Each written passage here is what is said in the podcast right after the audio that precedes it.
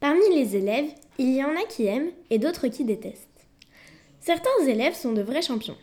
Au sommaire de cette émission sur les talents sportifs du collège, j'ai rencontré Madame Glovaki, professeure de d'EPS, qui s'occupe le mercredi après-midi de l'AS-RED.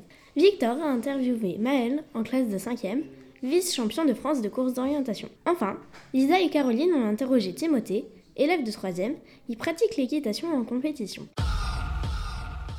Bonjour à tous, c'est Blanche. Je vais vous parler de la course d'orientation en interviewant Madame Glovaki. Bonjour. En quoi consiste la course d'orientation? Alors la course d'orientation, c'est une activité euh, de pleine nature où euh, l'élève doit allier la course de vitesse ou d'endurance, puisqu'il y a différentes euh, distances, mais aussi la recherche de balises. Alors ça s'appelle des balises, puisque c'est matérialisé par des carrés ou des rectangles orange, avec un petit poinçon au bout. Et lorsque la personne trouve la balise, elle doit soit poinçonner, soit avec maintenant les moyens techniques qui ont évolué, ils ont des moyens moyens techniques avec euh, le doigt électronique qui enregistre euh, le temps mis et bien sûr si on a trouvé la bonne balise euh, à chaque fois. On doit faire cette course à l'aide d'une carte.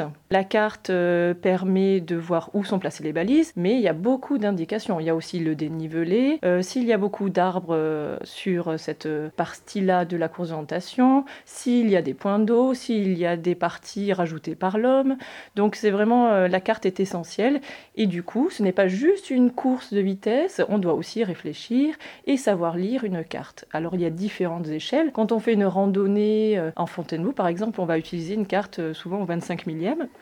Mais là, pour la course d'orientation, c'est beaucoup plus précis. Il y aura beaucoup de détails. On voit même, par exemple, les poubelles, euh, les petites choses comme ça. Et donc, c'est au souvent 7 millième, 7500e, voire 4 millième. Alors là, on voit vraiment tous les détails. Donc, la course d'orientation, ça demande beaucoup de, de qualité physique, mais aussi de concentration. Euh, comment se déroule une compétition de course d'orientation? Alors, les compétitions de course d'orientation, euh, en milieu fédéral, souvent c'est seul, le plus souvent, mais euh, il peut y avoir des compétitions en relais. lorsque c'est seul, eh bien, il faut faire le plus de balises possible, bien sûr, en un minimum de temps. Donc celui qui gagne la compétition, celui qui trouve à ce moment-là les 10, 12, voire 20 balises en un minimum de temps. En UNSS, euh, des fois, c'est un petit peu différent. Euh, euh, c'est souvent par équipe. Donc, les temps de chacun sont additionnés pour voir quelle équipe de collège gagne. Comment se classe-t-on à la course d'orientation? Alors, on se classe donc autant, comme je viens de dire, mais aussi, si on s'est trompé, qu'on n'a pas trouvé la bonne balise ou qu'on l'a pas trouvé du tout, ça donne des pénalités. Alors, par exemple, si on a mis une heure pour faire tout le parcours, si on en a loupé une, et eh bien, deux fois, on peut avoir une pénalité même de 15 minutes par balise manquante. On appelle ça des PM post manquants. Donc, si j'ai mis une heure, finalement, j'aurais mis 1h15 et je peux passer derrière quelqu'un qui aura mis une heure sans poste manquant. D'accord. Euh, que faites-vous au Raid Multisport le mercredi après-midi Alors le Raid Multisport, comme son nom l'indique, il y a plusieurs activités. Alors nous, euh, tous les mercredis, c'est plutôt à base de VTT, euh, run and bike, mais aussi course d'orientation. Donc souvent on part à la base de loisirs de Bois-Laura puisqu'elle est juste à côté du collège, où j'ai pris le soin de mettre quelques balises justement en forêt sur la base, mais là on n'en met pas beaucoup en général puisqu'on a un temps court, 5 ou 6 balises.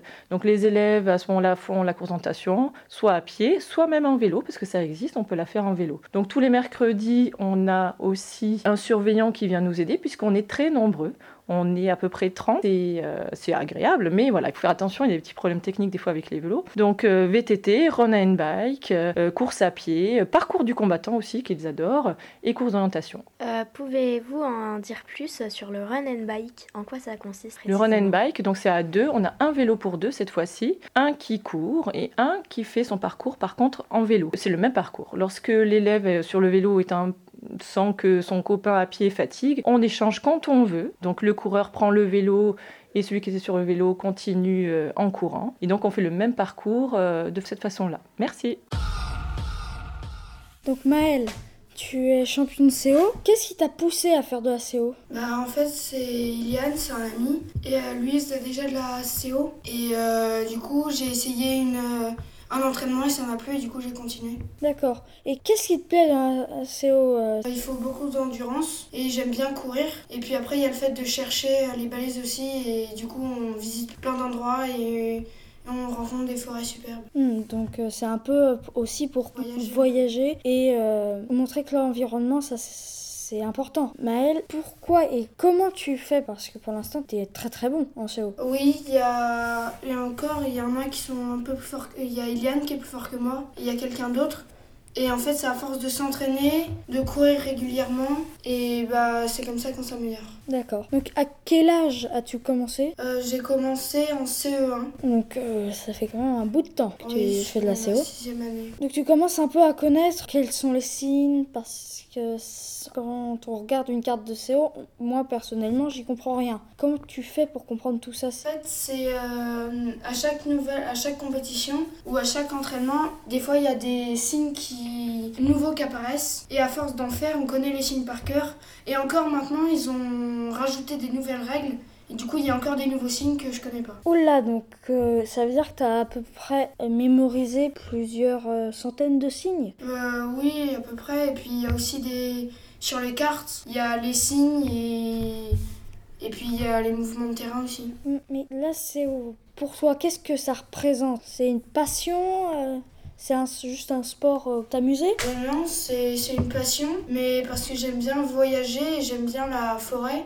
Et du coup, avec cette passion, bah, ça me fait voyager un peu partout dans la France. Est-ce que tu penses à en faire euh, un métier? Euh, oui, en faire plus tard, mais devenir un métier, ça va être difficile parce que on peut pas gagner sa vie en faisant de la concentration. Ce sera juste un passion, certains diraient un passe-temps, mais pour toi, ça, ça représente euh, beaucoup Ouais. plus. Oui, Pour l'instant, tu as gagné environ combien de titres, on pourrait dire? Euh, je sais pas, j'ai été une fois champion de France. Quand même. euh, il y a 3 ou 4 ans. Et euh, après, j'ai été plusieurs fois champion départemental et régional. Mais sinon, c'est tout. Tu as dû faire beaucoup, beaucoup de compétitions. Euh, oui. D'accord, c'était à peu près tout ce que je voulais savoir. Mais il y a une question qui me reste. Pourquoi tu as décidé à, à la fin de t'y mettre avec tant d'ardeur? Bah, en fait, c'est qu'avant, je faisais pas beaucoup de sport. Et euh, quand j'ai découvert ça, et bah, ça m'a plu. Du coup, je me suis entraînée euh, tous les mercredis. Je faisais un entraînement avec le club. Et il y avait Eliane aussi euh, qui m'a poussé, comme c'était un ami. Et il m'a poussé, c'est lui qui m'a appris des choses. Et du coup, j'ai voulu continuer pour euh, gagner en niveau. Et là, je continue encore. D'accord. Bonjour à tous. Pour notre émission, nous avons décidé d'interviewer Timothée, champion d'équitation. Nous allons lui poser quelques questions sur ses passions. Depuis quand fais-tu de l'équitation? Ça va bientôt faire 10 ans que je fais l'équitation. Je commence à... Bah, ça fait 10 ans, ça a 4 ans. Qui t'a fait découvrir? Alors c'est ma mère qui a fait l'équitation quand elle était jeune. Elle a dû arrêter euh, quand elle a eu sa grossesse. Et quand bah, elle a fini sa grossesse, elle a, elle a repris petit à petit. Et elle m'a donné envie, vu que j'aimais les animaux. Bah, pourquoi pas. Comptes-tu devenir un pro? C'est une bonne question. Comme on m'a toujours dit, il faut pas mélanger sa passion et le travail. J'y ai pensé et je sais que je pourrais, mais pour l'instant c'est pas mon objectif premier. Je suis plus dans le travail. As-tu beaucoup de compétitions? Oui, tous les week-ends. Rates-tu des cours à cause de cela? Alors des cours, euh, non, parce que mes cours d'équitation et mes concours sont bien positionnés au niveau de mon emploi du temps. Donc euh, ça me fait pas louper de cours, mais ça me fait avoir moins de temps de travail pour les cours. Quels sont tes titres nationaux et as-tu des titres mondiaux? Alors, titre national, j'étais vice-champion de France en 2015. Je n'ai pas de titre mondial, mais je retourne au championnat de France cette année et je, je compte aller sur le podium au moment. Fais-tu d'autres sports? Alors oui, je fais beaucoup de sport. Je fais du basket, de la boxe, équitation, le VTT de descente avec un sponsor à l'appui. Et après, bah, il y a tout le petit truc euh, à côté que je suis en vacances avec mes, avec mes amis. Es-tu débordé? Franchement, oui. Où en fais-tu? Alors j'en fais à La Rochette, c'est à 10 minutes de Bois-le-Roi. C'est le troisième meilleur club de France qui a été élu au niveau, par rapport aux résultats du championnat de France 2015. Combien d'heures fais-tu par semaine? Environ d'équitation, je fais à peu près, je dirais 5-6 heures. Ok, bah euh, merci. Merci à vous. Au revoir. Bravo aux champions On vous en a présenté deux, mais il y en a d'autres que nous n'avons pas eu le temps d'interroger ou qui n'ont pas souhaité s'exprimer. Et peut-être quatre autres aussi, très bientôt, puisque l'équipe de Red défend les couleurs du collège aux championnats nationaux UNSS cette semaine à Espalion, en Aveyron. N'hésitez pas à nous laisser vos commentaires sur le blog de Radio Dencourt. À bientôt, bye bye